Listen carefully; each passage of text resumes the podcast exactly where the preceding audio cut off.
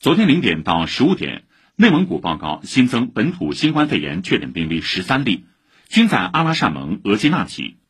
这些天，因疫情滞留在内蒙古额济纳旗的近一万名游客备受关注。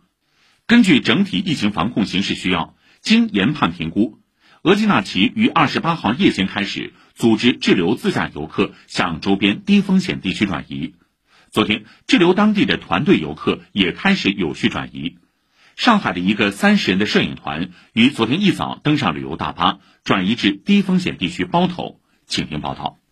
迎着太阳升起的一刻，我们离开了滞留十二天的维吉纳奇。昨天一早，摄影团导游叶玉宁在大巴出发时拍下了一段短短十四秒的视频。听得出，对于能够登上大巴离开额济纳旗，大伙的心中都觉得离回家的路又近了，心情都很不错。大家心情呢比较激动，甚至有很多人晚上没睡着觉。原定六点钟出发，有些人四点钟就整理行李。呃，我们是六点二十从酒店离开，到达高速路口集结，通过再一次核查登记，然后我们。八点钟从高速路的匝道入口进入，开始发车。参与这次额济纳旗之旅的大多是中老年摄影爱好者。摄影团十月十六号从上海出发，抵达宁夏中卫，次日驱车七百公里来到了额济纳旗。按计划，十八号全天他们都将在胡杨林拍摄，但当天上午团友们刚拍了两个多小时的照片，就被告知额济纳旗突发疫情，胡杨林景区关闭，所有的游客必须尽快离开。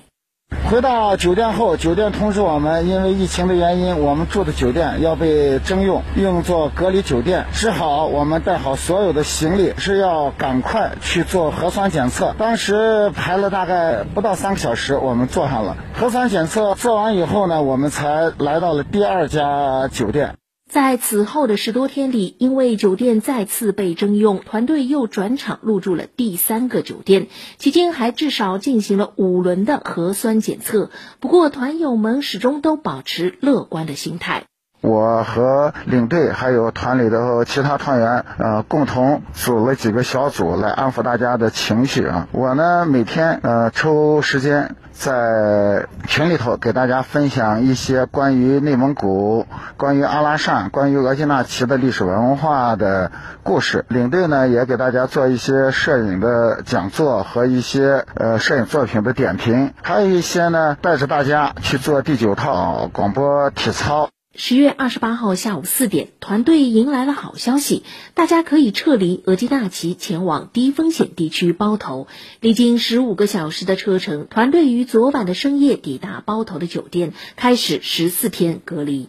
以上由记者杨一凡报道。